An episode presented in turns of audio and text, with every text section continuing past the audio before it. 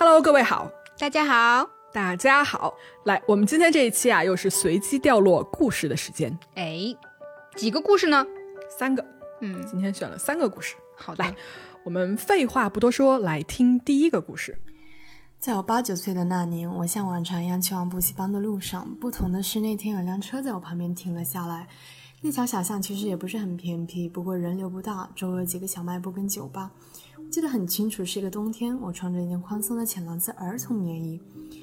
驾驶这辆车是一位二十五到三十岁的男人，他把我叫了下来，给我递了一个地图，问我知不知道某某地方怎么走。我其实也很郁闷，他为什么像一个小学生问路呢？我就直接告诉他，我不知道，你问问酒吧里的人吧。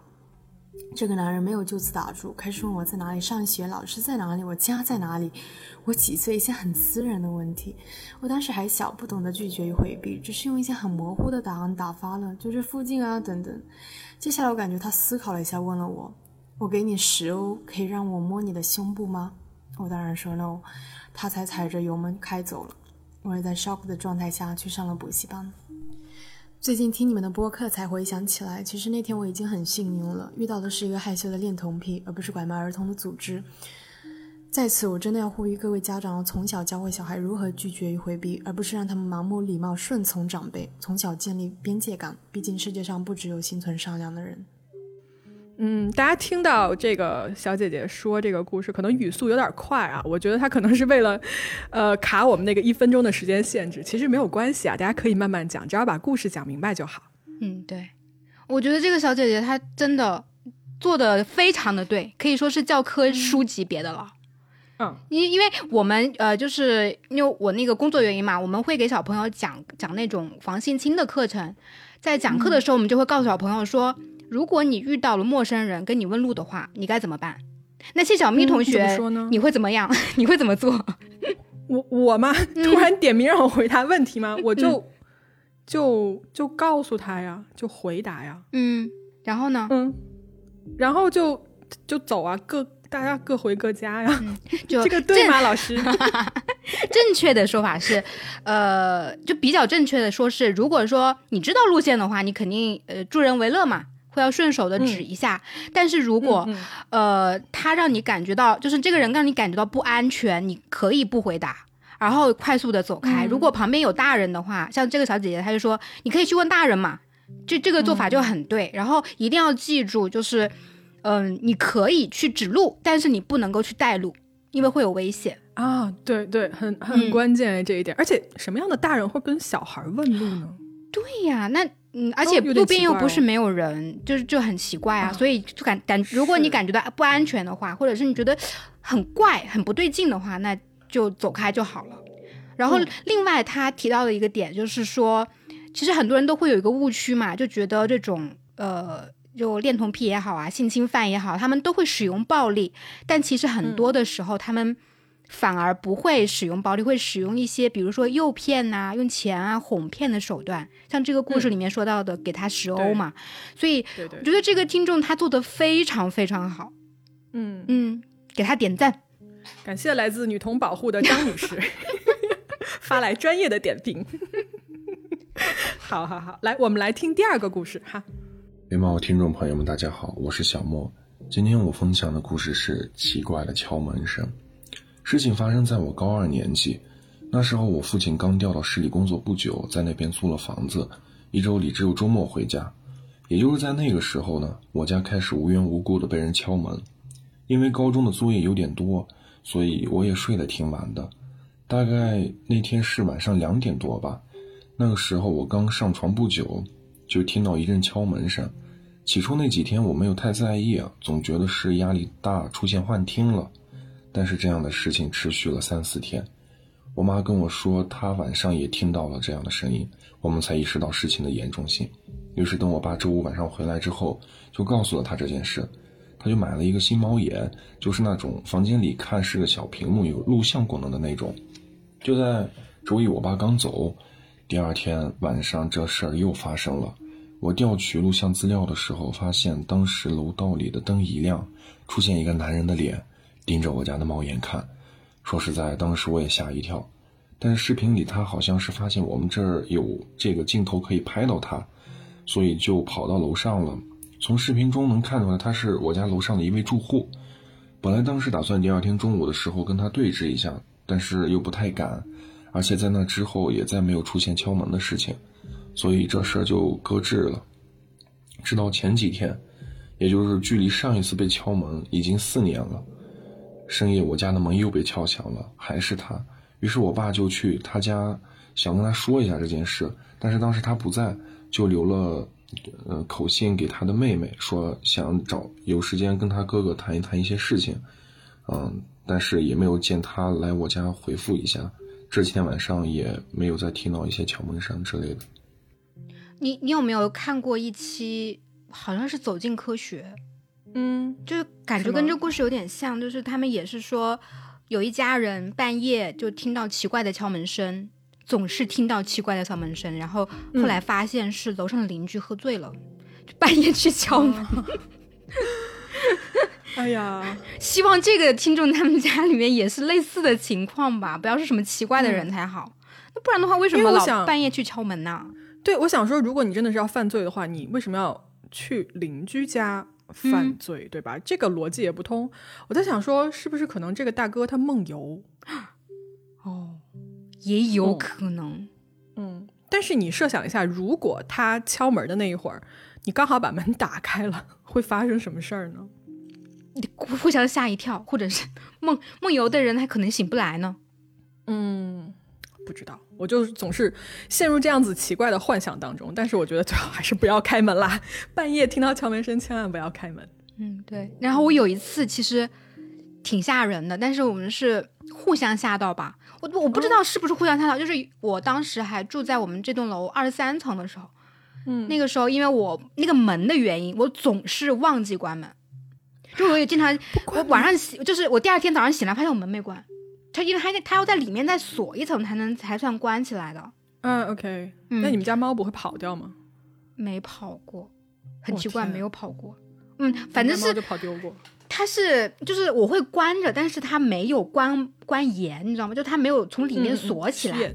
嗯，对啊，它是关上的，但是关上锁上是吗？对对对对，明白了。哦，但是其实那个嗯，那一次也跟关门没有关系啊，就是我正好是开门，跟关门没有关系，你为什么要说这么一堆呢，姐妹？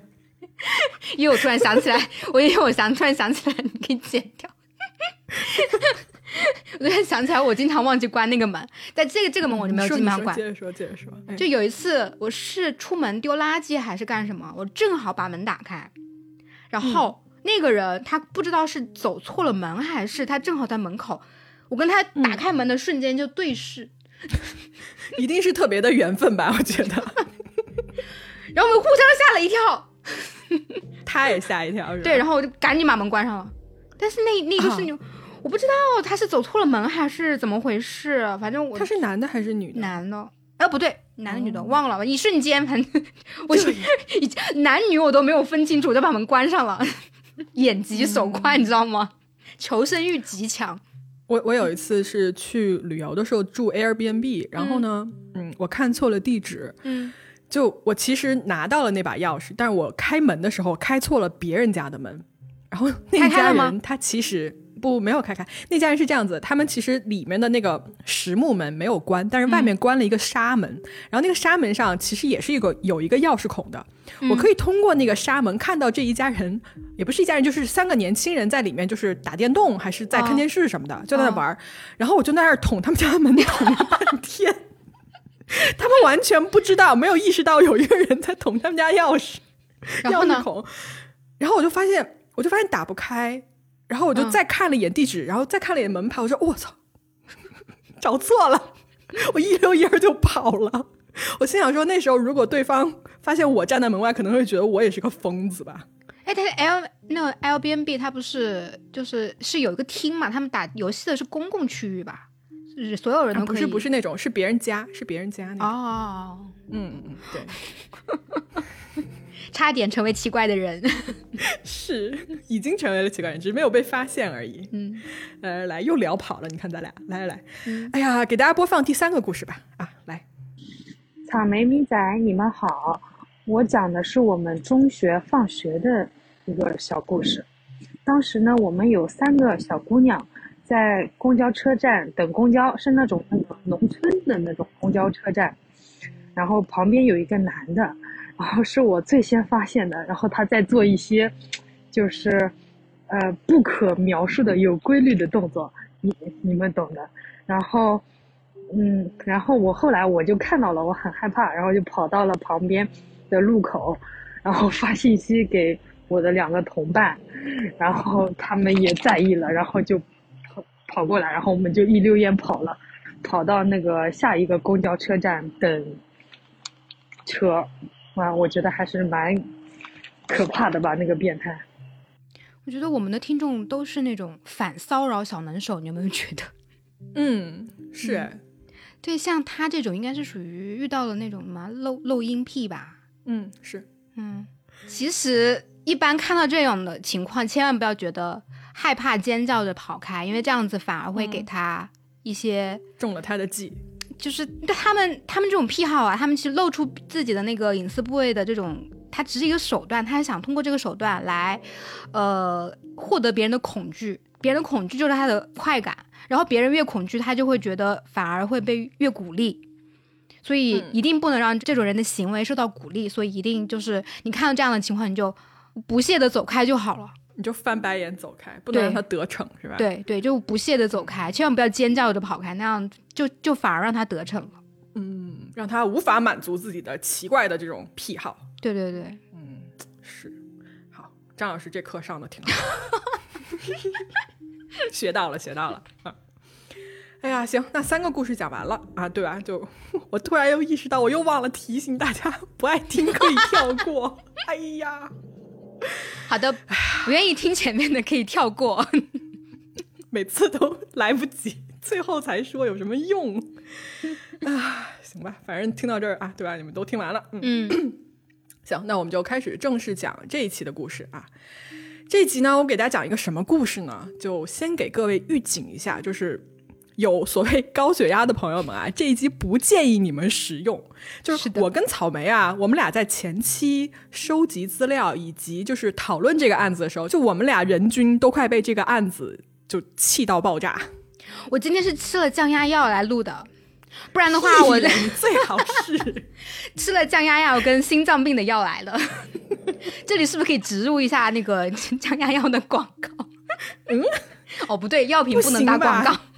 对呀，嗯，反正我是气到原地爆炸，就这样。嗯嗯嗯嗯，草莓经常给我留言，就发了一堆感感叹，说气死我啦，就特别生气。哎呀，怎么说呢？无能狂怒。听完这个案子。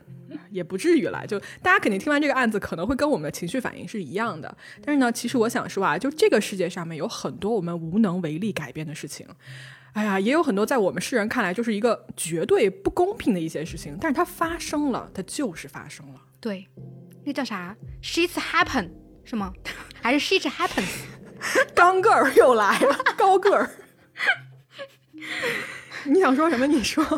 Shit happens，shit shit happens 是吗？所以这个 shit 是那个 shit 是那个什么什么什么词来着？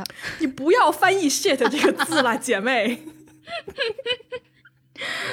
他是没有 无，因为最近看新闻啊，还有身边很多就发生了这种觉得特别的不合理，然后特别的无力的那种事情，但是。就是除了气愤又没有办法做其他的事情，就除了骂几句，是对。那除了骂几句还能干嘛呢？只能 默默的生气啊。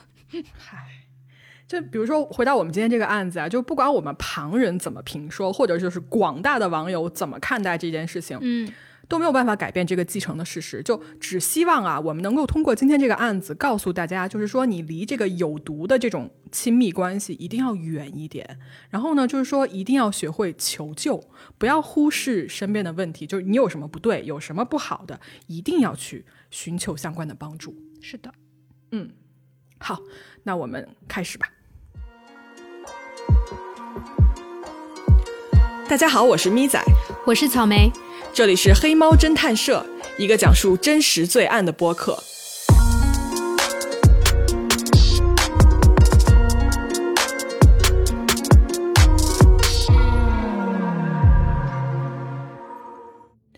时间呢？我们来到上个世纪的九十年代，地点呢是澳大利亚的堪培拉。嗯，换地方了。就前几天 我看评论说，为什么你们天天说美国？那好看，你看这期就放地换了地方了。嗯，这期什么放放地方？这这期这期就放这期就 草莓疯了。这一期果然是吃了降压药来的，你知道吗？这期就换地方了呢。是的，是的啊，来，我们的主人公啊啊，男主人公他是一个叫做 Joe 的人，他的父母呢是一对意大利的移民。啊，Joe 呢是在一九七一年的六月十一号出生的，并且呢，四年后呢，父母又生了一个他的弟弟。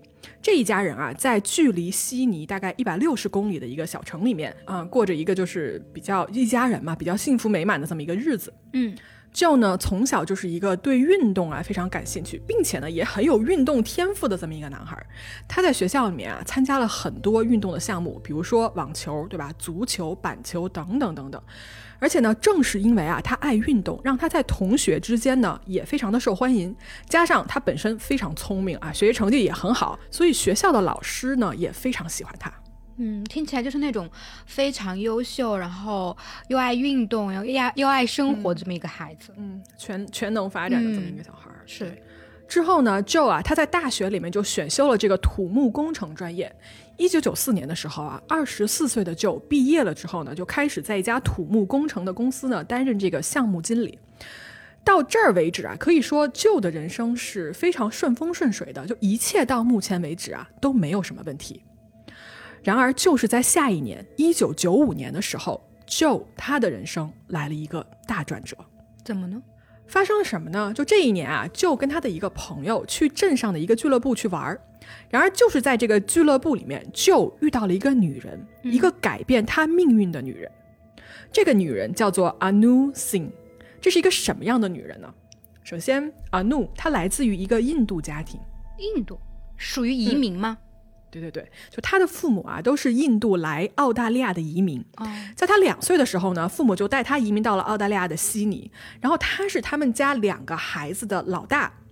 呃，阿怒的父母吧都是医生，然后对女儿呢也是寄予了厚望。呃，这个女孩非常的聪明啊，就是阿努，她是学习很好，很会很会读书的那种小孩儿啊，她学习成绩就异常的出色。阿努呢，是一九九零年的时候啊，他高中毕业，然后呢，第二年啊，他就自己搬到了这个堪培拉这个城市。嗯，呃，同年呢，他就开始在澳大利亚的国立大学攻读经济学和法学的双学位。在读书的期间啊，阿努其实非常想念他在悉尼的这些家人，所以平时呢没事儿啊，他就会打电话回家跟父母通话。而渐渐的呢，独自出门在外的阿努开始染上了一些不应该染上的恶习。嗯，我们知道啊，就是国外的大学里面，这个毒品的滥用问题其实是很严重的。而阿努呢，就正好成为了其中的一员，因为他经常啊使用这个毒品，所以最后导致他不得不推迟了一年的学习，就休学一年，然后回到他悉尼的父母身边养病这样子。在他的父母眼中啊，阿努从小就是一个比较快乐、比较简单的这么一个小孩儿。尽管从这个成长过程中来看啊，他曾经有过一些行为和精神上的问题。具体是什么问题呢？我们一会儿慢慢跟大家说。嗯，好的。那我们回到一九九五年啊，在这一年，就我们之前说的这个男生，对吧？他就遇到了阿努，然后这两个人呢，迅速的坠入了爱河。其实啊，刚刚开始这两个人在一起的时候呢，阿努其实还是有男朋友的，等于说她还没有跟这个前男友分开，她就开始跟 Joe 在一起了啊，脚踏两只船。对，初期是这个样子的，但是呢，这件事情很快就被她之前的那个男朋友 Simon 就发现了，嗯，于是呢，这俩人就正式分手，然后阿努呢就正式的跟 Joe 在了一起。刚刚在一起的时候啊，因为两个人所处的城市不同，所以等于是一个远距离的恋爱，两人呢每天打十几个电话，你要知道。在一九九五年的时候，那个时候是没有什么，对吧？就是通讯软件的，网络也不发达，所以他们都是打这种长途的电话，那费用其实是不低的哦。嗯，对。然后呢，在每个周末快要来的时候啊，也就是每周五的下午，就都会开车五个半小时去到阿努的城市去看他，然后在周一凌晨，也就是四五点钟的时候，再开五个多小时的车回到他的城市，早上九点直接去单位上班。你知道吗？就我说到这儿，我自己都觉得说年轻真好。这么熬夜，我可能马上就会猝死。是的，只能说这个是因为爱情吧。嗯嗯，不会轻易悲伤，所以一切都是幸福的模样，是吧？你唱吧，你要不唱出来，不要。你上一期那个噔噔噔，大家不过瘾，不要。好好，接着往下说啊。所以阿努跟这个 Joe 这段关系呢，其实他们双方的父母都是知道的。嗯，但是啊，Joe 的父母，也就是男方的父母，表面上觉得说，哎呀，这个年轻人嘛，对吧？谈恋爱很正常。但是呢，私底下呀，他们对这一段关系是有一点点皱眉头的。为啥呢？因为他们觉得阿努这个人非常的有控制欲。比如说啊，阿努如果在学校里面有个什么不舒服之类的，她的男朋友就会立刻跳上飞机，从另外一个城市飞过来看她啊，就是不管她当下在干什么，在工作也好，在做什么也好，所有的事情都抛到脑后，立马过来找她。然后在一个对舅的父母的采访中间啊，他的父母提到说，跟阿努在一起的舅呢，跟他之前变得很不一样。就之前啊，这个男生是一个非常外向、非常善谈的这么一个人，但是。如果你观察交往之后的他，只要这个社交场合啊有阿怒在场的话，就他就会退到后面，退居二线。就对话什么的都是由女方来主导的，并且是说他说什么就是什么。就从外人的角度来看，这个关系好像不是那么的对等。嗯，是。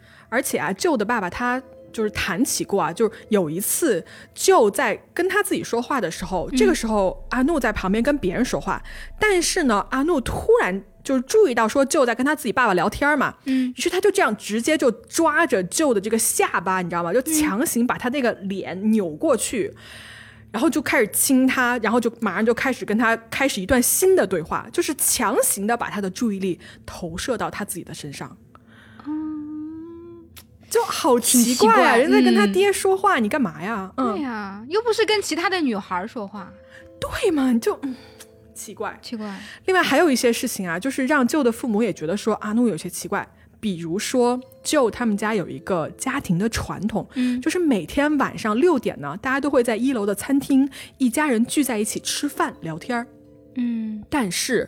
阿努这个人啊，他每天就偏偏要挑六点整的时候给舅打电话，让舅就是离开这个餐桌，然后俩人一聊，这个电话一保就是一个小时到一个半小时，就基本上这个电话聊完了，他们全家人这个饭也吃完了，所以就活生生也不能说活生生，就硬把舅拉离了这个全家人一起聚餐的这么一个场景。然后有好几次啊，舅的父母就直接就接起了电话，说：“哎，那个不好意思，就请问您可以七点再打过来吗？因为我们这会儿全家人正在一块儿吃饭。”嗯，但是阿努听到他父母说这个以后啊，他完全不 care，就每天还是照常六点钟打电话过来，就就真的很烦人呢。怎么这样啊？那如果我是他家，我是那个 Joe 的家人，我也不会喜欢他的，因为你不管怎么样，你不太尊重别人嘛。对呀，嗯。哎呀，不管怎么样吧，至少 Joe 跟阿努两个人是一直处于这种热恋的状态的。嗯，于是呢，在远距离恋爱了几个月之后啊，在一九九六年的九月，Joe 搬去了堪培拉，就跟阿努住在了一起。他俩呢还开了一个联名的银行账户。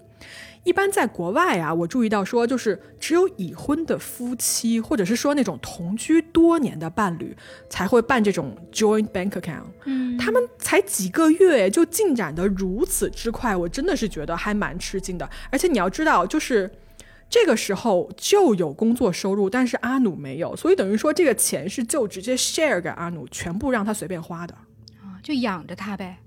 嗯，我觉得是我猜测是有这么一点儿。嗯。所以，所以说阿努的那个经济上面也是完全依赖他的吧？对，没错。嗯嗯。然后呢，舅的父母啊，曾经一度出面劝过他们自己儿子，就说：“你这个样子啊，是不是有点太过激进了，对吧？太着急了，你还是慢慢来，对吧？对对方有一点点的稍微有点观察呀之类的，你慢一点。”但是，一意孤行的 Joe 呢，就觉得说，你们不要逼我，不要逼我在你们跟我的女友之间做一个选择。阿努现在非常非常的需要我，我必须要在他旁边。哎呀，怎么说呢？就是被爱情冲昏头脑吧，我只能这么说。嗯，是的，嗯，包括这种，你知道吗？就是疯狂爱一个人，我觉得，我相信很多人也有过相同的体验吧。我没有，哎，不太懂，嗯，不理解，没有 疯狂的爱过。什么叫疯狂？就像他这样，我觉得就已经相当疯狂了。嗯嗯，当然了，健康的感情是会让人变得越来越好的。但是呢，当你爱的这个人有问题的时候，事情就会慢慢的滑向一个不太好的方向。我们之前不是说阿努有过吸毒的问题吗？那么跟舅在一起之后呢，他其实这个吸毒的毒瘾啊是慢慢的戒掉了的。但是你知道，就是戒掉毒瘾也不是那么简单的。就这个时候的阿努啊，他一直有很多这种毒瘾的戒断反应，比如说肚子疼啊、头晕、发热、疲劳，或者是睡眠问题等等等等的。于是呢，阿努就开始服用一些精神类的药物来控制这些反应。精神类的药物，那他有医嘱吗？或者是医生开的处方这些？不知道，我不知道他那药哪儿来的。嗯。但是呢，用了这些药以后呢，貌似也对他这个症状没有什么缓解的作用。阿努在同一时间啊，还得了一种饮食失调症，就是他会一段时间暴饮暴食，然后呢，一段时间就什么都不吃，并且还疯狂的去催吐，包括去吃这个泻药。所以你想这么折腾起来，这个整个人的身体就垮了吗？嗯。完了，他还对自己的外貌啊，就是极度的痴迷，要求自己宁愿死也不要胖，并且每天花好几个小时泡在健身房里面，甚至还要求他的爸爸付钱去给他做这种吸脂的手术。而且在这个时间当下，阿努的父母也觉得说女儿不对劲了。毕竟你想，他的父母都是医生，对吧？嗯，所以他们就建议女儿去看精神科和心理科，去寻求这种帮助。但是阿努拒绝了，他不去，他觉得自己没有任何问题。还有精神方面的疾病一定要看医生啊。嗯，而且我觉得现代人现在心理问题其实还蛮正常的，就是跟嗯什么发烧、咳嗽、感冒一样嘛，就是看个医生也没有什么不好意思的。嗯，不过是有的，可能严重一些的人反而会更加在意自己，不会去看病，有可能是。总之呢，事情到这里啊，就越变越糟糕了。阿努的这个幻觉啊，或者是说他的疑心病啊，就开始发作了。嗯，他每天啊，就开始觉得说。我非常的不舒服啊！他感觉他全身的皮肤下面都有虫子在爬，然后有一段时间他觉得说他自己全身的肌肉都在莫名其妙的消失，而且他为了肌肉消失这件事情还去看了医生。医生检查以后就说：“哎，你全身的肌肉组织一切正常，你的问题根本就不是身体上的，而是精神上的。”但是阿努就是不信。他深信不疑啊，觉得说自己就是有病，我身体上就是出现问题了，一定是你医生没有检查出来。是啊，他就是有病，他有精神上的疾病啊。他为什么连普通医生都可以看，他不去看一下他的精神科呢？他就不看，他就拒绝说自己精神上有病，他一定觉得是身体出了毛病。奇怪，嗯，事情到这儿还没有停哦。几个月之后，阿努呢又开始觉得说自己得了艾滋病，他还对自己的朋友说，他说。这不公平啊啊！为什么我得了艾滋病，舅却没有得艾滋病呢？于是阿努就开始把自己的血啊弄到舅的牙刷上，试图把这个艾滋病所谓的艾滋病传染给自己的男朋友舅。哈？为为为为什么？Why？就这个做法，我真的是这恶意传播吧？如果他真的有的话，对吧？对，抓起来。嗯。后来检查结果出来啊，就阿努的艾滋病呢是阴性的，就他确实没有艾滋病，但是呢，他觉得说啊，那我没有艾滋病，那我应该有什么别的毛病？于是呢，接着他就开始怀疑自己啊有严重的这种神经系统的问题，比如说多发性的硬化症，或者是周围神经病变等等等等。他就开始一天洗七次澡，并且跟他自己的父母说，他觉得自己要死了，马上马上就不行了。阿努的父母这个时候还是建议他说：“你一定要去看精神科的医生。”是的，嗯，阿努在他父母的万分劝告下，还真的去过一次。但是从医生那儿回来呀，他拒绝服用任何医生开的药物。那，那你说你去看了干啥？你看了回来你也不吃药，那不等于没有改变吗？对吧？是的呀，嗯。后来阿努的妈妈呀，还帮他联系了一个心理机构，就是说可以直接过去收治他住院的那种。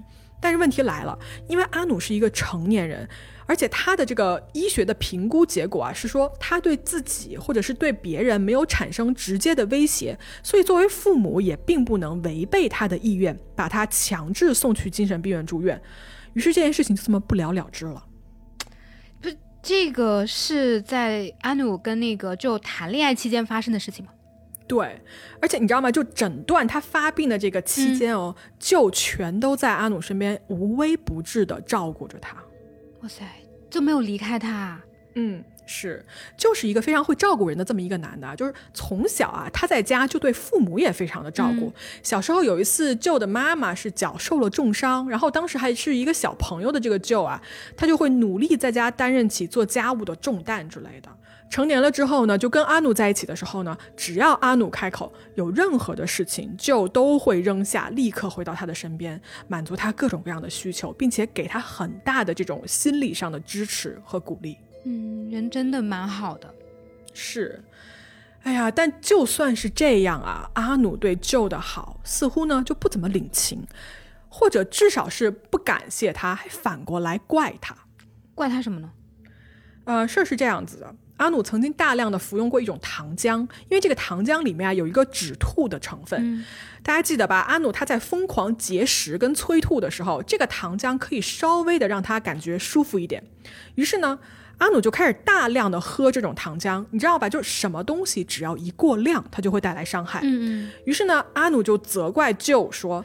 这个东西，我现在喝上了瘾，全都赖你。因为在有一次聊天的时候啊，是舅提起过有这么一个东西的，然后阿努就说：“你为什么要这么对我？”但你知道吗？其实这部分信息啊，就真的就是无意间提起的，既没有帮他买过这个药物，也没有鼓励他去喝这个东西。嗯，嗯，这就有点无理取闹了吧？是，而且这还不止哦。阿努呢，他就愈演愈烈，开始把他身上所有的糟糕的事情全都怪在舅身上。有一说一啊，就有病就去看，对吧？为什么要去责怪身边爱你的、照顾你的人？嗯，感觉是把男朋友当成那种负面情绪的一个发泄口。是，嗯，在这一年五月份的下旬啊，阿努在学校上学的时候啊，就曾经跟他的朋友、跟同学就提起过说。他恨透了舅，这一切都是因为舅造成的。他想杀了他，而且他还说啊，他说我对吧，学法律的，我还精通心理学，我知道怎么证明自己疯了，然后可以杀人于无形。什么意思呢？就是说我可以 get away with murder。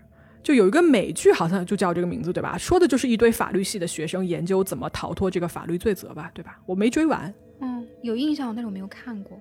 嗯，这风归风哈，他应该是说说的吧？嗯，你听我继续说啊。阿努呢有个好朋友，这个人呢叫做 Matt Harvey，听起来像也是个印度名字。嗯，应该是的。他的父母也是印度的移民。然后呢，我我不确定我这个发音准不准啊。反正呢，这个 m e t a v i 啊，她同为阿努法学院的同学，也是一个非常聪明的一个女生。嗯，他俩的关系是属于什么样子呢？就是属于说阿努说什么 m e t a v i 就去做啊，是感觉是一个从属的关系。然后呢，阿努就告诉 m e t a v i 说：“我想杀了我的男朋友 Joe。”结果这俩人一块去干了一件什么事儿啊？他俩跑去了学校的图书馆，找了一些倡导这个个人死亡权利的这种组织出的书。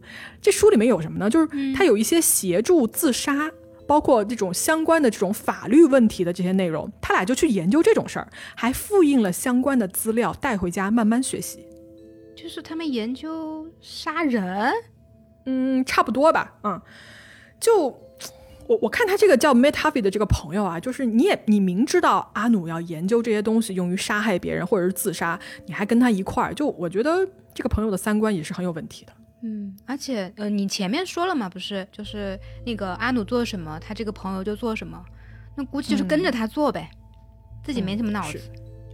接下来呢，阿努呢就感觉是做好了要结束他人生的这种准备还是什么的啊，他就开始把自己所有的衣服就开始大甩卖啊，每件衣服一两块钱这样子的，然后把他所有的 CD 啊，那个九十年代嘛，对吧，碟片什么的就开始免费大放送给周边的所有朋友。阿努说：“我自己不再需要他们了，衣服也不要了，这些 CD 他也再也听不了了。”阿努的父母知道这件事情以后啊，觉得说女儿的病可能越来越严重了。父母就先是打电话到学校里面，想问问学校说自己的女儿是不是有按时去上课什么的。结果呢，这个学院的院长就说阿努是一个成年人了，你们没有权限问到这一部分的信息，属于隐私。啊，这上没上课属于隐私吗？嗯。于是呢，父母呢就又一次联系到了一个心理健康的危机急救机构，提交了一份阿努的强制入院的申请。嗯，但是你知道吗？因为他这个是强制的，是违背阿努本人的这个个人意愿的，所以这个申请啊需要走一个非常长的法律流程。说实话，如果真的是这种紧急情况的话，这个申请根本就来不及批复。那么与此同时，阿努在做什么呢？他在同学跟朋友之间到处打听，怎么能买到一把枪？买枪啦？这么大张旗鼓的吗？是，同学也不是傻子啊，就问说你要买枪干什么呀？然后阿努就说我自己患有这种永久性的神经损伤，我决定要结束自己的性命，我就一直在研究这种自杀的方法。然后我觉得吧，就一枪结束就是最好的一种自杀的办法。完了，这同学听完这话就不知道当时是因为阿努说话的这个语气呀，还是怎么着？嗯，就这些同学都认为说阿努是在开玩笑，他不是认真的，所以他都没管他。嗯，我想想啊，如果是我的大学同学过来跟我说我要买把枪，然后要自杀，我应该会打幺幺零，立马打，马上。至少至少你会做什么嘛，对吧？对，嗯，而且你知道吗？这件事情里面我最生气的就是阿努在提到这件事情的同时啊，他直接说：“他说我走的时候，我要把我男朋友舅也带走，因为我不想让舅。”目击到我自己杀掉我自己，所以我们要一起去死，啊？不是，这个都不报警吗？嗯，而这帮同学就听了以后，没有一个人想到说要报警，或者是想到说要告知学校，或者是阿努的家长，甚至也没有人跑过去警告 Joe。我就心想说，你们不都是法学院的学生吗？至少能考进来，就智商都是在线的，对吧？就为什么？为什么你们听了以后就当耳旁风，就觉得这事儿就算了？对，你不提醒我都差点忘了，他们是法学生。嗯，是啊。哎呀，在问周边的人的过程中间啊，有一个朋友就跟阿努说说，哎，你这个自杀的方法不行啊，什么给自己来一枪，这不是什么好的死法。嗯，你要不要试一试 OD？OD。就是 overdose，也就是吸毒过量致死啊？什么？就我想说，这是朋友的建议吗？对你这什么朋友啊？结果阿努还真就把这个建议听进去了。他呢，过了几天之后啊，他就回去找这个给他提建议的人说：“哎，这个过度吸食海洛因会有什么问题？对吧？过量过多少是这个量？”然后这朋友说：“啊。”很简单啊，对吧？你就是给自己注射这个过量的毒品，然后短短的几分钟之内呢，你就会呼吸停止，然后就过去了，是不是听起来很简单？插一句啊，我觉得呼吸停止，把自己活活憋死这件事情听起来痛苦极了，好吧？还是不用了。嗯，呼吸停止不是那种没痛苦的吗？你记不记得我们之前讲过那个医院护士的那个杀人案件？他是他也是用麻醉药，然后让那个人的呼吸慢慢的变微弱停止的吗？那样死是不是没有那么痛苦啊？不是，啊，他是麻醉了你的肺部的肌肉，就是你的肌肉被麻醉了，但是你意识是清醒的，你想呼吸，但你呼吸不了，这种活生生憋死真的好痛苦。我跟你说，大家真的不要去想都不要想，窒息已经窒息了。嗯，好吧，阿努呢，就过了一周之后啊，他就带着自己这个闺蜜，对吧？这个叫做 m e t a v i 的这个女生，就一块儿去了这个。朋友家这个同学家，我们就暂且管这个人叫 X 同学吧。嗯，这俩人过去干什么呢？嗯，他们俩过去学习注射海洛因的技巧，以及怎么去注射过量的海洛因。这个 X 同学啊，就给他们演示了一下怎么找血管啦，不啦不啦不啦。他俩呢就学了一次，没学会。这位 X 同学还很好心哦，就打引号的好心，找了另外一个朋友来。就专家吧，我也不知道啊，就再次给他们演示了怎么给自己注射毒品，并且说啊，想过量的话，差不多一百多美金或者一百五十多美金的这个量呢，一次性注射进去就保证你人没啊。听起来是不是非常的简单？不是，他们这是在做什么普通的研究吗？就说啊，这道题我不会，然后你帮我演示一遍看一看这样子。嗯，他们就把生命当成什么呀？嗯，是你听到这儿，如果觉得离谱的话，我告诉你，接下来的事情会越来越离谱。嗯，就在几周后啊，阿努再一次找到了这个同学。这一次呢，阿努一次性买了很多的毒品，多少呢？大概五百美金的量。然后这个人就问说：“你买这么多干什么？”阿努就说：“还有另外一个人要跟我一起去死。”然后这个 X 同学就问说啊谁呀？阿努说跟你没关系，你别问了。对方就没有追问下去，直接就把毒品卖给他了。与此同时啊，阿努的这个好朋友呢，Matt Harvey，对吧？他就搞来了一些叫做某某某的药品，这个名字就不在节目里跟大家说了，就跟大家说一说，就这是一种管制类的药品，它呢是一种麻醉前用药，或者是说安眠药等等的。它这个药效啊长达八到十二个小时，并且这个药效非常的猛，是普通安眠药的十多倍。人服用以后啊，醒过来你会有那种宿醉的感觉，以及部分的记忆丧失。所以大家听到这儿可以想象出来，对吧？就是你服药之后，你醒过来你会失忆，所以这样子的情形会让性侵就有可乘之机，因为你根本记不得自己被性侵过。嗯，国内好像挺多这样的，也不是挺多，就是有爆出来过这样的新闻嘛，就是有人在酒吧呀，或者是那种娱乐场所，趁女孩子不注意，在那个酒里面下药什么的。所以，就是也是一个热知识吧。就是不管男生女生去酒吧，如果你要喝酒的话，这个饮料或者酒一旦离开你的视线，就不能再喝了。对，所以这真的是一种非常危险的药。嗯，然后这个药呢，在欧洲国家的研究中啊，它是属于用于自杀的第二位的这种常见的药物。然而，它在美国呢，这个药是被 FDA 严令禁止的，被视为禁药。而阿努的这个好朋友 Meet Harvey，他买了十五片这个强力安眠药。至于怎么搞过来的，他是跟班上的另外一个同学手里买的。这什么班级啊？人均都是毒贩吗？嗯，而且还是法学院的班级，我真的是非法犯法。嗯，阿努啊，你看啊，事情到这儿，阿努买了大量的海洛因，然后他朋友 Metavi 买了这个大量的安眠药，他们是要做什么呢？嗯，阿努要开始实施他的计划了。嗯，整这么多到底想干啥呀？在当年的十月份啊，确切是说当年的十月十九号的时候，就回家看爸妈的时候啊，他就顺嘴跟他爸妈提到说，哎，十月二十号晚上，就是第二天晚上，他在家要跟阿努办一个 party，然后他就问他妈妈说，哎，你说有没有必要做一点什么吃的呀什么的，带给这个派对上的客人吃？舅的妈妈说，好啊好啊，那要不然我现在给你们做点好吃的。就想了一下，就说，哎呀，要不算了啊，不要麻烦了，到时候我去随便买一点炸鸡什么的，就反正年轻人嘛，也爱吃这些。殊不知啊，这个十月二十号的 party 是阿努为舅举办的告别派对。是的，你没听错，阿努在要杀舅之前，还给他开了一个告别派对。告别派对，他想干什么？他想在派对完了之后就把他杀了。他的朋友都知道吗？去的那些人，你听我慢慢跟你说啊。时间呢，就是到了二十号这天晚上。派对的地点啊，就在阿努跟舅同住的这个房子里面。他们俩啊这个家的距离离学校这个校园是非常近的。嗯，所以当天晚上呢，阿努就邀请了非常多的学校的同学啊、朋友、熟人什么的，全都来家里。甚至啊，阿努还让身边的几个同学去随机敲旁边那些宿舍的门，意思就是说，谁想来都可以来，哪怕你是陌生人也没有关系，就人越多越好。所有来的人哦，我要提醒各位注意的一点就是，所有来参加这个派对的人，全都知道这个所谓的告别派对是阿努自杀和杀人前的真正的一个告别。但是，这些人出于一种病态的好奇心也好，或者是这种想吃瓜不嫌事儿大的这种心情也好，他们都是跑过来围观这个所谓的最后的晚餐的。不是没有人觉得这个不对劲吗？或者？有人是不是觉得他们在开玩笑啊？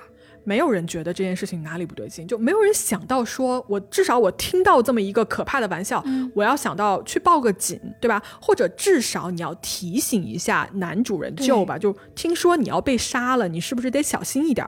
没有，没有任何人说任何一句话。当天晚上啊，派对全程，阿努表现得非常开心，跟舅呢也表现得非常的恩爱。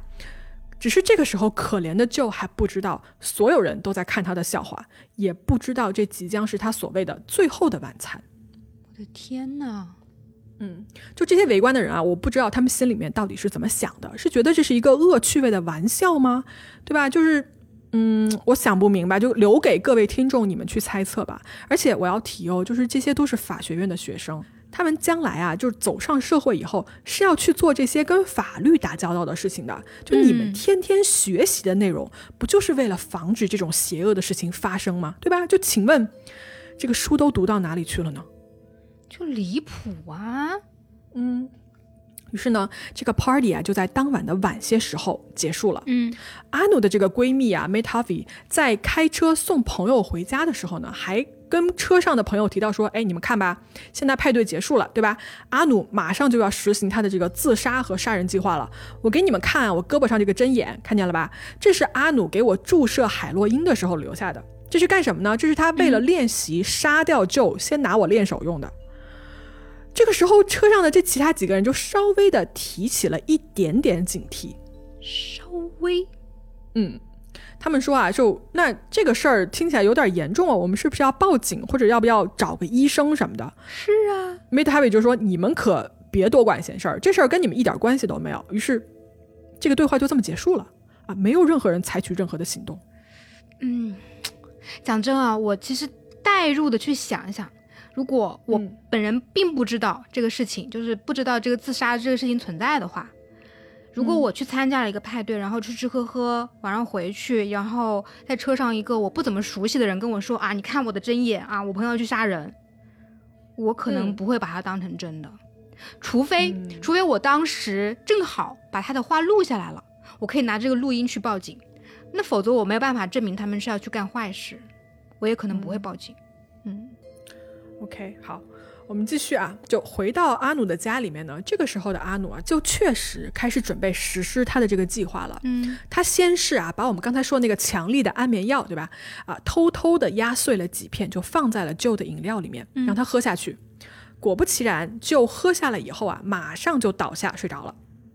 这个时候呢，阿努就拿出了他事先准备好的那个装了足量海洛因的这个注射器。但是呢，在找找这个胳膊上血管的时候啊，就就动来动去的，他并没有睡得特别的踏实。嗯，所以阿努就找血管什么的弄了半天，时间就耽搁了一会儿。随后呢，他就发现说啊，在这个注射器里面的海洛因啊，因为它的浓度太高啊，剂量太多，它凝结了，就没法用了。于是呢，阿努的这个第一次行动啊，就失败了，等于说他杀人没有杀成。哦。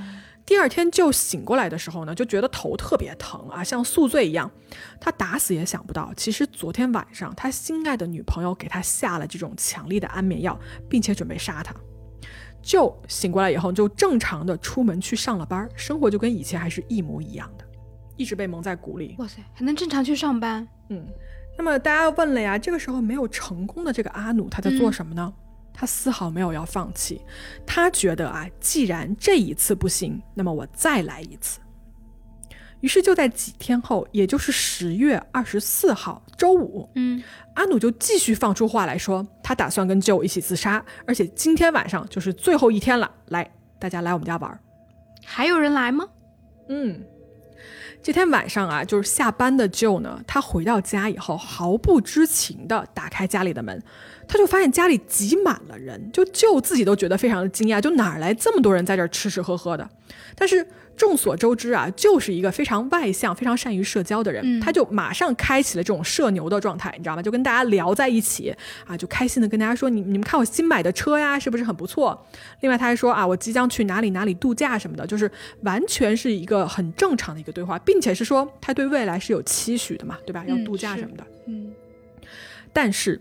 这个派对上所有的客人全都知道阿努的计划，还是跟之前第一次那个派对一样，没有人试图警告舅，也没有人想要去报警，他们就在那儿听着舅聊他各种各样未来的计划，然后就没有一个人想说提醒一句说：“嘿，就是你知道我们今天是来干嘛的，对吧？”是啊，哪怕有一个人能告诉他，嗯，是就没有，就真的离谱。哎呀，总之呢，这个第二次的告别派对呢，就一直玩到了凌晨，大家才纷纷的散去。嗯，阿努的那个好朋友啊，Made Harvey 最后一个离开，他走的时候大概已经是早上六点多了。他回了宿舍，回宿舍以后呢，他还跟宿舍的另外一个朋友还又重复了一遍阿努的全部的计划，什么放安眠药啊，给他找血管注射毒品啊，一起去死什么什么等等的。然后他这个宿舍的朋友一听就说啊，说你们要干嘛？这。这不对呀！这我马上要报警。不是，终于有一个正常人了。对，结果就因为他的这个朋友啊，就一直坚持要报警，最后导致阿努还自己开车过来，去面对面的跟这个要报警的人去对峙，说了好久才说服这个朋友说：“你不要告诉警察，你不要报警，这是我自己家的事儿。”啊，麻烦你不要管闲事儿啊，就没去报吗？没有，哦，神经病啊！嗯，那么接下来在旧的身上，或者是说在阿努跟旧的房子里面发生了什么事儿呢？在当天晚上的十点十九分，应该就是十月二十五号第二次派对的第二天，对吧？嗯，这天晚上，阿努就打电话打给了一个叫做 Leonard 的朋友。嗯，这段对话呀，还碰巧被他们家的这个电话答录记录了下来。这个答录记录下来的对话里面呢，阿努问这个朋友说：“哎，安眠药的药效到底有多强啊？”说：“我昨天给舅的这个咖啡里面放了好几片，这会儿舅已经睡了快十五个小时了。就我能看出来，他现在努力的想睁开眼睛，但是这个人是昏昏沉沉的。”然后这个对话一直往后发展到，甚至录下了就他本人这种迷迷糊糊的声音。他在某一个时间点，他从这个阿努的手里还接过了电话，跟这个朋友说说：“Hey man，说那个我现在没有事儿，阿努只是在担心我啊，放心吧，我真的没有事儿，我只是疯狂的想睡觉，我不知道为什么。”然后这个电话就被挂断了。在这之后呢，阿努曾经给他这个闺蜜 Harvey 打电话说：“哎，你能不能买一点吃的带过来？”嗯。Mate Harvey 就照做了，他呢买了吃的，到了阿努家之后呢，好像这两个人啊，这俩女孩之间就大吵了一架。吵什么？阿努就开始怪 Mate Harvey 说：“是你给救下的安眠药，对不对？都是你，这事儿就赖你。”然后 Mate Harvey 就觉得说：“Hello，就你在说什么呀？”于是他就跟阿努吵了一架，以后就离开了。那么在 m e t a v i 离开之后呢，阿努再次啊，因为你想这个时候就有一点点醒了嘛，他就再次给舅喂下了几片强力的安眠药，并且在舅再次睡过去之后呢，对他注射了大量的海洛因。根据后来的采访，我们才知道，在再次吃下这个安眠药之前，就曾经不是醒来过一次吗？并且他在这个时间段啊，他好像是对阿努提起过说他想离开他，因为他觉得他们俩之间的关系不对劲。阿努听到以后啊，就毅然决然的再次下药，然后给他注射了致死量的毒品，死也不要让他离开他的意思。对，在十月二十六号早上大概九点多的时候，阿努再次给 Meet Harvey 打电话。嗯，两个人呢在电话里，因为之前前一天晚上不吵架了嘛，对吧？因为这吵架的事儿呢，就说了两句。最后呢，Meet Harvey 就服了软，说行吧，那你开车过来接我吧。阿努就过去开车接上了 Mid Harvey，把他带回了自己家。这个时候啊，来到他们家的 Mid Harvey 就看到说，就已经躺在床上，人事不行了，皮肤呢就白的跟纸一样，然后他的嘴是发青的，但是他这个时候还没有死。这两个人呢，呃，稍后就开车一起出去，去了哪儿呢？去了一个 ATM。ATM 对，在这个取款机里面呢，取了二百五十美金。这个钱用来干什么呢？是用来给阿努接着买大量的毒品的。因为阿努的计划是，就死了以后，他也要去自杀。于是阿努就拿着这二百五十块钱啊，就再一次去到了这个 X 同学家里，买了等量的海洛因。随后呢，又开车接起了她的闺蜜，俩人再次一起回家。这一次啊，根据后来 Harvey 的口供是说，就当时他们进门的时候，就还是躺在床上，嗯，但是他的情况更加的糟糕了，就眼看着这个人就要不行了，但是呢 Harvey 什么都没有做，直接看完就说啊，那行，那我走了。啊，不是，这个他们都是学法律的呀，你看到一个人要死了，这个时候不管怎么样也要做一点什么嘛，这都什么鬼呀？他怎么想的呀？是。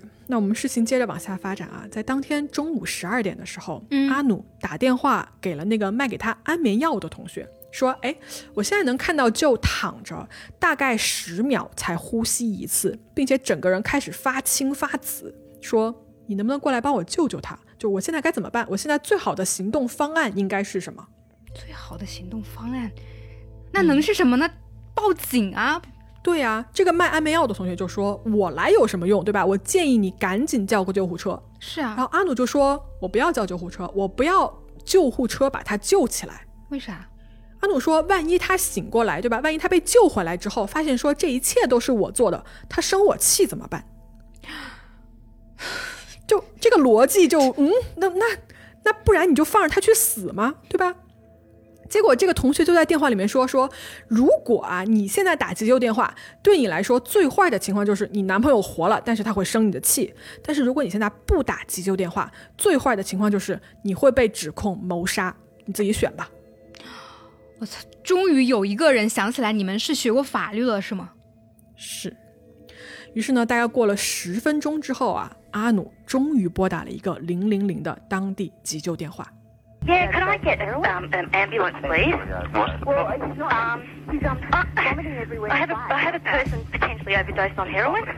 Potentially overdosed. Well, he's not. He's, he's um vomiting everywhere, blood and stuff. And the police just tell me bad sign. That's, well, it's not good if he's vomiting blood. 刚才我们听到的不是整段的这个报警录音啊，只是一个开头。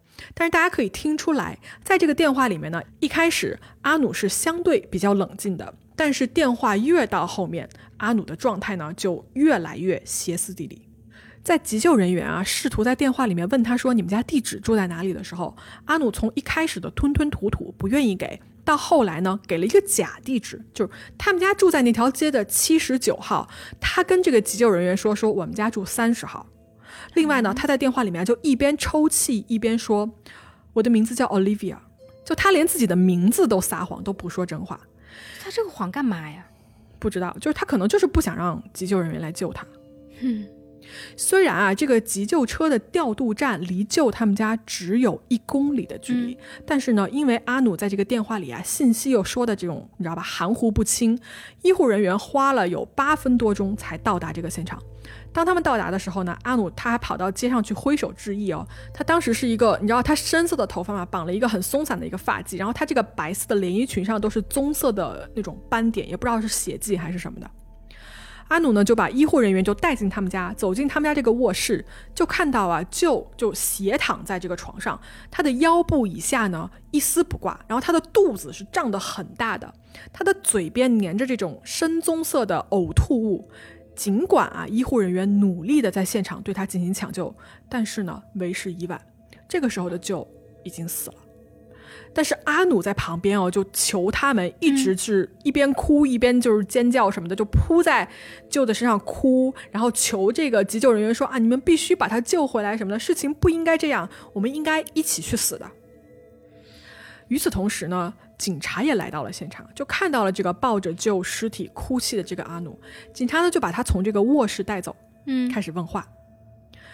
阿努解释说啊，他说我给舅服用了这个强力的安眠药片，然后我自己也服用了一些。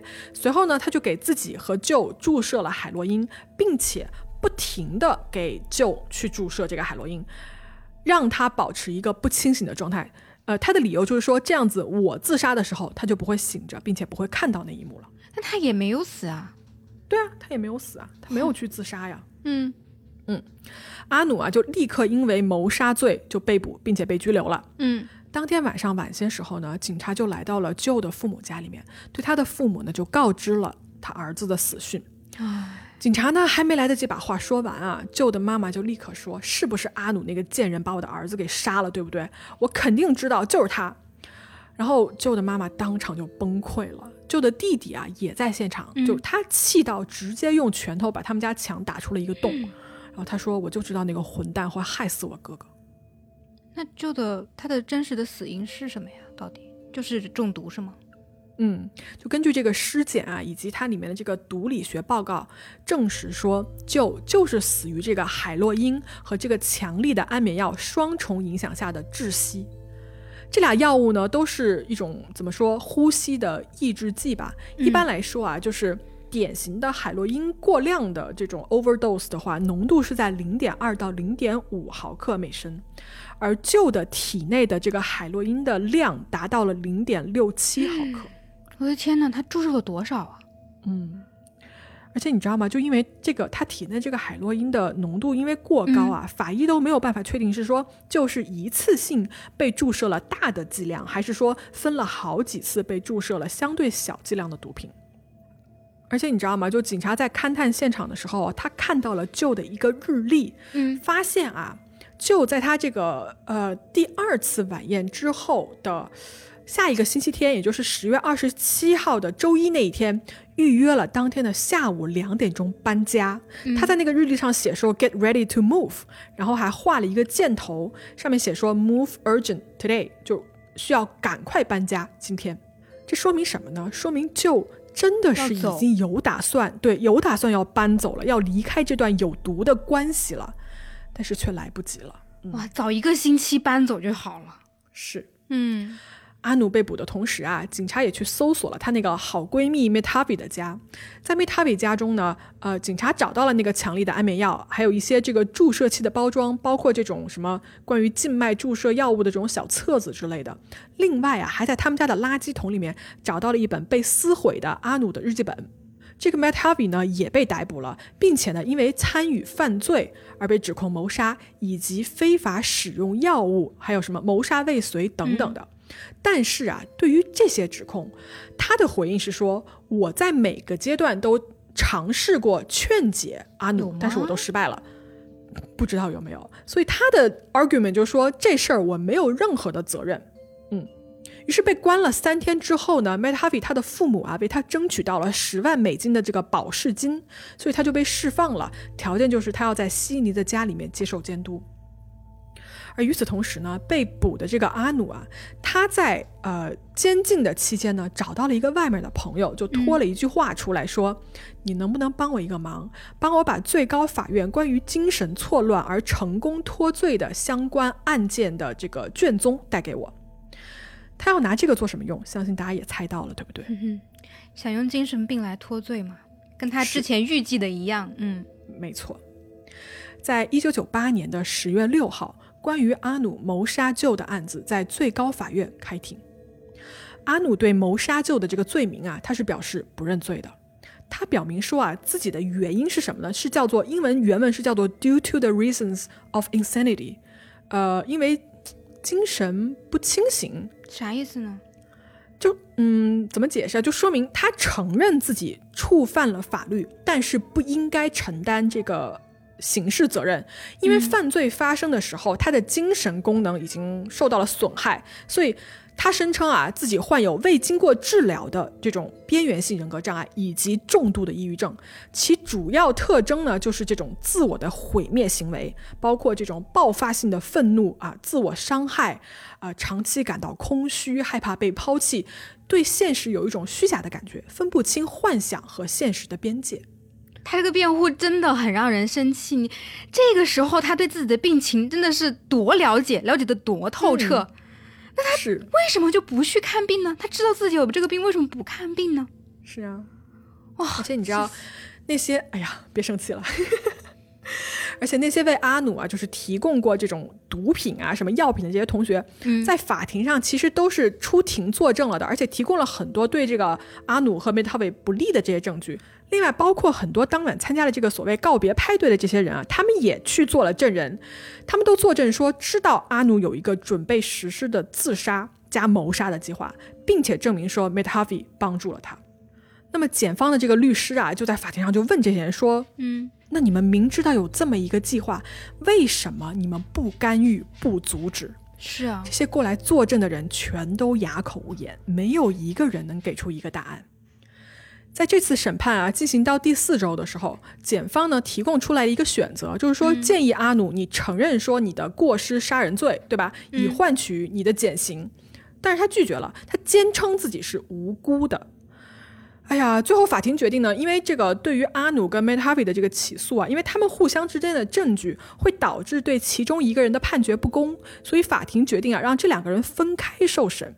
而阿努跟 Matt Harvey 都分别行使了自己的权利，要求他们接下来的这个审判啊，是去除陪审团，只有法官的这么一种审理。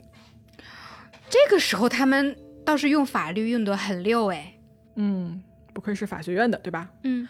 那么第二次审理呢，在一九九九年的三月二十二号这一天开始了。嗯，这一次没有陪审团在场。为了证明自己的无罪抗辩啊，阿努找过来了许多的这种心理学家和精神病学家。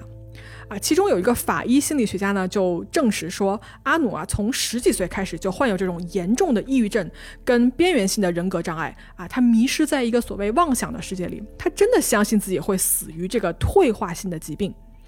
他的诊断呢，得到了另外一个法医的一个心理学家教授的一个支持。嗯，他表示啊，在一九九七年啊，就是案发这一年，整整这一年呢，阿努都患有非常严重的抑郁症，并且呢，就因为这个病，对吧？最终导致了旧的死亡。另外啊，还有一个精神病学的这么医生呢，也跳出来了，他也支持这么一个诊断，并且补充说，阿努的厌食症加剧了他的人格障碍和药物滥用。如果他早一点接受医生的治疗，啊，那么阿努的这个精神状况呢，应该会有很大的改善。在这些医学专家的口中啊，阿努被建议说免于入狱，他只需要住院六个月接受精神治疗。并且接受五年的这个药物治疗和七年的心理治疗，早干嘛去了？是啊，但虽然就是医学专家这么建议，对吧？但是检方不这么看。检方认为呢，阿努啊在就被杀的时候，他是完全有能力做出这种理性的决定的。警方在 m e t a v i 那个垃圾桶里找到过一个他的日记本，你记得吧？嗯嗯，上面其实写了很长一段时间以来阿努的这个心路历程。这里面的文字呢，足以能证明说阿努其实是有能力保持一个正常的亲密关系和友谊的，而且他对于杀害旧的这个计划是有明显的恶意的意图的。检方指出说，阿努在当天是看着就死掉的，这不是一个激情犯罪哦。首先，这计划了好几个月。另外呢，在第二次告别派对完了之后的这两天时间里面，四十八小时里面，阿努，你看着救的情况越来越糟，你还去多次给他注射这个致命剂量的毒品，这一切都是你阿努主动完成的。另外，在叫这个救护车的过程中间，阿努你还刻意的隐瞒自己的真实的姓名和地址，这也是他一直想拖延并且要置对方于死地的一个证明。阿努他在被拘留的期间啊，他写过几封信，然后这个信呢也被检方拿过来用作证据，证明他的这个行为啊就是故意的，他确实当时就是清醒的。在信中，阿努写到过说他想过杀害旧的每一步是怎么计划的，另外他还提到说。本来他就是想自杀的，但是呢，看了很多类似的故事，发现说男女朋友中间啊，如果有一方突然死掉，另外一个人还是会继续生活下去的，可能将来还有新的伴侣。然后阿努就说啊，那不公平，那我不能指我自己去自杀，就我要死也得带着你一起。所以是这样子，他才有了杀掉旧的计划。他觉得不公平，嗯。而且，哎，我其实会觉得，就是说，如果你要用精神不正常来脱罪的话，一般来说是要证明你在行凶的这个过程中是，就是这个凶手应该是属于一个发病状态，而且没有判断力的嘛。对，但检方就反驳说，就是这些信件正好可以说明说，阿努你是明知道杀人这件事情是错误的，但是你坚持一意孤行要做下去。如果啊，他真的是像这个精神科医生认为的那样，就是得了严重的抑郁症，对吧？按照他所谓的计划，那他是要在杀了舅之后你要自杀的，但他却并没有自杀呀。对呀，嗯。然后检方的观点呢，是得到了一个另外一个心理学家的一个支持，就是他得出的结论是说，当阿努谋杀舅的时候，他的头脑是健全的，他的问题出在哪儿呢？是出在一个没有处理这种复杂情绪、控制情绪以及就是理性的解决冲突的这么一个能力，他缺乏这么一个能力，就是。他打电话去给他的朋友寻求建议，你记得吧？说什么接下来我该怎么办啊之类的。其实他当下是想试图去扭转自己的错误行为，这证明了什么呢？证明了他想避免犯罪，说明这个人不是完全失去理智、活在幻觉中的。他当下其实是清醒的，并且有后悔的。我倒觉得他不是后悔，我反而觉得他真的是一步一步都算在里面了。哎就包括他在给那个他的朋友打电话。想要求就是相当于让他的朋友给他做一个证明嘛，证明他曾经试图救过他。嗯，有可能是对。所以这个医生认为啊，整个计划都是他自己导演的一部戏，他通过这个演出啊，就来满足自己这种。呃，自恋的这种需求，因为呢，他处于这部戏的中心，对吧？所有人的注意力都在他身上，所以他就因此而获得了这种满足感。所以他的重点并不是想自杀，他只是想满足自己的自恋这一部分。这是心理的这个医生在检方的这这部分给他们做的总结。我觉得很符合他之前的一个心理状态，就是他希望被被关注，成为人群中最最受关注的那个焦点。嗯，是，而且我也不信，就是他，就是他到第二次 party 结束后，呃，四十八个小时嘛，每次他注射注射药物的时候，难道他都会处于一个精神病发作的状态吗？嗯，他一旦有有一段时间是清醒的话，我就觉得可以证明他是有意为之的。嗯，而且你记得吧？我们我们之前也提到过，说因为那个就身体里面那个毒量如此之高，所以法医也没有办法可以确定说这个毒是一次性给他注射进去的，还是说就是多次小剂量的这样累加嘛？嗯嗯，法医最终可以给出一个大概的推断，就是说在十月二十六号凌晨三点左右就被注射过一针，然后大约在八个小时之后，可以肯定的是，在八个小时之后又被注射过一次。而且啊，就是就这种从来没有毒瘾的人，从来没有注射过海洛因的人，嗯，他这种大剂量的海洛因给他推进去，会产生这种强大的效果，再加上这种强力的安眠药叠加上来，救的死几乎是一个必然的结果。嗯，是的。这场审判啊，在双方的激烈交战中呢，就持续了相当长的时间。嗯法官也说了啊，说这是一个非常有挑战性的案子。那么宣判这一天，一九九九年的六月二十四号，这是一个周四。这一天呢，大量的媒体记者啊就涌入了法院，就站在这个法院前面啊，就等待这个判决下来。舅的家人当时也是出庭了的嘛，就是他妈妈当时全程就拿那个手手帕在那边哭。法官呢，在审判中对阿努说：“说接下来的几年里面，你会接受你杀了你所爱之人的这么一个事实，你会经受巨大的痛苦。如果你能重拾道德和勇气，也许你可以在这片残骸中重建人们对你的信任。”这话什么意思呢？嗯法官说完这段话以后，宣布说阿努谋杀罪名不成立，但是过失杀人罪成立，被判十年监禁，四年不得假释。那么你听到这个量刑这块儿啊，我们追溯到呃就去世的那个一九九七年，对吧？那判决的这一年已经是一九九九年了，这意味着什么呢？意味着呃阿努再蹲两年一点点的时间就可以保释了，他就可以重获自由了。相当于就坐两年牢呗。嗯，他之前被拘留了两年嘛，判之前被拘留了两年，嗯然后审判之后就这两年也算进去，所以他只要再坐两年就可以出来了。所以大家没有听错，旧的一条人命，阿努只要在当时再蹲两年的牢，就可以重回自由身。好气啊！嗯那另外那个闺蜜呢？嗯，她算是从犯嘛？她判了几年？哎呀，说起这个你可能会更气，就是他啊，这个 Harvey，他的案子是在九九年的十二月十号开始审判的。他呢，当庭是被指控谋杀啊、谋杀未遂、非法购买这个毒品以及让人服用非法药物的这四项指控。Harvey 呢表示不认罪。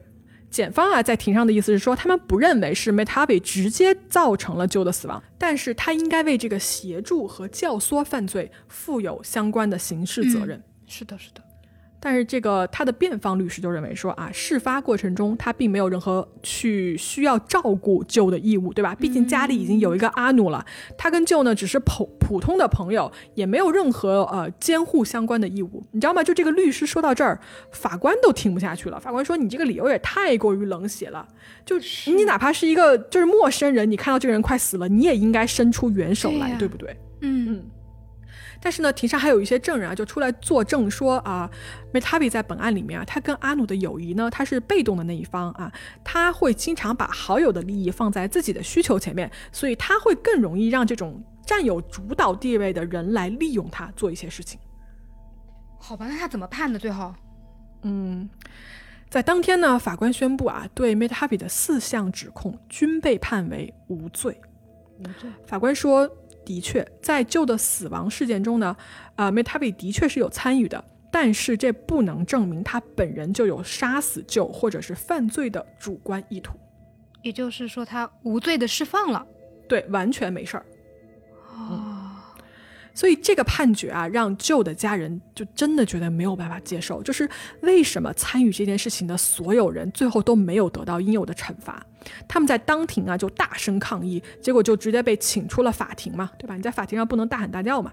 但出来之后呢，旧的父亲啊就由于过于生气，心脏病发，就被送去了医院。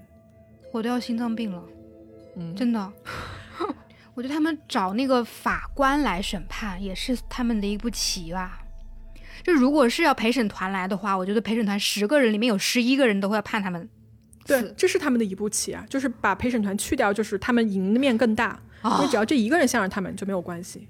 但我觉得如果有陪审团的话，这个案子他们肯定赢不了，肯定会肯定判的很赢不了严重的。但是这个法官他也太容易被说服了吧，太轻了吧？嗯，等会儿啊，我跟各位说啊，如果听到这儿你们觉得气的不行的话，我还要接着往下跟你们说一些离谱的事情，就是我来告诉各位阿努的这个牢是怎么做的吧。嗯，阿努在被审判之后呢，他送去了悉尼以西之外的有一个，哎呀，这个名字好长，叫做 Silver Water 呃 Correctional Complex and Maximum Security Prison 的一个。监狱服刑，好吧，这就是一个监狱的名字，就当我念了一遍。嗯，在那个地方呢，阿努就接受了一系列的这个心理和精神治疗，对吧？包括他这个强迫症啊、啊抑郁症啊、焦虑症等等等等。因为他的学历高哦，监狱还给他安排了在这个监狱里面的这个图书馆上班的工作。说实话啊，这个牢他做的真的是不难熬。因为为什么呢？接下来他又被转到了澳大利亚安全级别最低的一个女子监狱。并且被获准每天可以出去，what？每天可以出出监狱？是，我们就晚上回来住一样，就可能你租了一个不要钱的房子。风控区十四天都是足不出户，好吗？他每天可以出去，是，而且气死我！你们知道他每天出去干什么吗？他去悉尼大学上课，他就是这样每天他。坐这个牢，每天可以去大学上课，然后在这个期间哦，他获得了悉尼大学的犯罪学硕士学位，哈，嗯，把书还读出来了。于是呢，在二零零一年的十月份啊，在距离就被杀了四年之后，阿努获得了假释，他重新得到了自由。啊，真的是就被关两年啊？对。然后你往后看啊，在零四年的时候，因为一次验尿啊，发现阿努又一次吸食了大麻，然后这个是违背了他这个假释之后的这个规定的，所以他就又被抓回去，额外服刑了三个月的时间。三个月，就是他所有坐的牢的时间。对对对，在二零零九年的时候，阿努完成了一篇名叫，我给大家读一遍啊，《Offending Woman Toward a Greater Understanding of Women's Pathway into and Out of Crime in Australia》。的博士论文，嗯，哎呀，是这样，我给大家解释一下，就这篇论文是专门来研究那些犯罪的女性的，就她们的生存故事，为什么犯罪，以及被判入狱和没有被判入狱的这些女性罪犯的调查等等。这篇论文发表了之后呢，阿努被悉尼大学法律系授予了博士学位。我啊，专门去悉尼大学的官网找了这篇论文来看，就啊，这里特此感谢一下我们的热心听众，有一个叫做。Works 对吧？O R C S 的这个同学的帮忙，因为我们外人其实是看不到这篇论文的，所以借用了一下他在这个悉尼大学的一个权限。嗯，感谢我们万能的听友群。所以这篇论文写的什么？到底写的什么？是这篇文章就是下下来以后呢，我确实看了一下啊，嗯，它大概是二百八十多页，其中呢主要的内容就是我上面介绍的那些，就是关于女性犯罪啊，包括这些女性罪犯的一些嗯采访之类的样本。我在读的过程中间啊，我其实首先我不是很 care 他的研究结果是什么，因为就这个案子本身，我其实更关心他写这个东西的角度和里面有没有提到他自我的经历的这一部分。嗯，他提到了吗？他在文章里面啊，确实是采访了一定样本的这个监狱里面已经被判刑了的这些女性的罪犯和一定样本没有被判刑入狱的女性罪犯。在提到前者的时候啊，他说他详细描述了一下自己这个取样的一个经历，是这样子的。他当时在监狱服刑的时候，阿努就已经在狱中开始调查采访他的狱友了。他呢，在监狱里面发了一张广告传单，说：“哎，我在做这个研究啊，就如果你想要过来参加，可以给我打电话啊。”就不懂为什么他有电话可以联系得到，在监狱里面。然后呢，他说：“如果你来参加，我可以送你一张十块钱的代金券。”我把这个传单的截图啊发到公众号，大家可以自己去看一眼。然后呢，他还在这个论文里面提到说，在监狱图书馆的工作呢，给他带来了极大的便利，比如说可以随便使用类似于录音机等等的设备，可以有利于他来记下所有的采访内容。他也在这个论文里面啊，很聪明的提到说，因为我采访这些女性罪犯的时候，我也是正在服刑的一员，这就证明了什么呢？证明了我的采访、我的取样过程没有一个居高临下的嫌疑，一定是更加公正和平等的。然后你知道我看到这儿，我就想说。你用你服刑的身份来证明你论文的可靠性，就是 这一招，真的就是不愧是你。嗯，我的天呐，我真的是他好冷血啊。嗯，会还真是他会写东西，还真是。嗯，啥都能被他用作来对他有利的一个是素材，啥都能研究。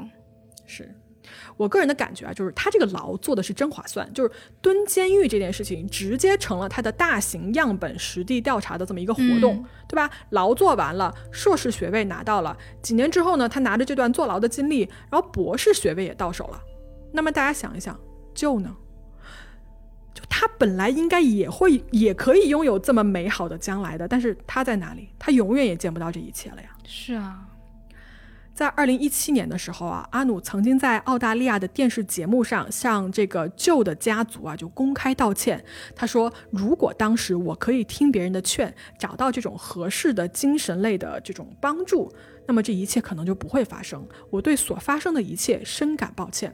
如果可以的话，我多么希望时光可以倒流。”哼，但是呢，旧的父母啊就直接拒绝了阿努的道歉。然后他妈妈就说：“阿努，你就是一个魔鬼，我不可能原谅你。你杀掉了我生命中最珍贵的东西，我的儿子就。”哎呀，好了，说到这儿呢，就本案的相关细节就全部给大家说完了。嗯，听到这儿呢，就觉得高血压快犯了的朋友们，来来来，深呼吸，跟我一起 深呼吸一口啊！有什么话我们可以在评论区，大家可以一起聊一聊。我已经被气死了，我真的被气死了。哎呀。照按照惯例，我最后还是会想问一下草莓，你有什么想说的吗？对于这个案子，草莓已死，有事烧纸，去给你掐人中。我是我我其实我刚你之前的时候，我不知道你会不会觉得他是神经病还是不是神经病。嗯，我这一次我听完你说的，我反而觉得他真的不是神经病，我觉得他就是一个高智商犯罪。我也觉得，就是他每一而且很会玩这个法律。这件事情，对他从一开始，他很会利用所有的他的精力、他的资源，他怎么怎么样，最后把自己搞成了一个社会精英，博士学位到手。嗯，对。但他最后他拿完博士之后，他还能干嘛呀？他现在在干嘛呀？他还能够从业吗？No No，他现在有工作，我查了一下，具体什么工作我给忘了。但是搞研究吧。嗯，是吧？应该是。然后那个她那个闺蜜是。呃，更名改姓，然后好像是搬去了美国还是哪里重新生活，就没有人认识他。嗯，那我真的是不知道他们为什么要这么做，就是他为什么要杀掉他的男朋友这件事情。而且本案所有的图片资料啊什么的都会在我们公众号里面，大家可以去看哦。就是我觉得就其实长得还是蛮帅的，特别阳光一个小伙子，对吧？嗯。也不知道为什么就这么痴迷于对对对对盲目了，就突然，唉，真是 好，那就本期节目在草莓的高血压中就这么结束了啊。然后对了，最后想提一句啊，就是希望大家可以呃踊跃的给我们这个听众的亲历故事来投稿啊，加油！好了，那我们今天的故事就说到这儿，我们下周见哦，各位，拜拜，拜拜。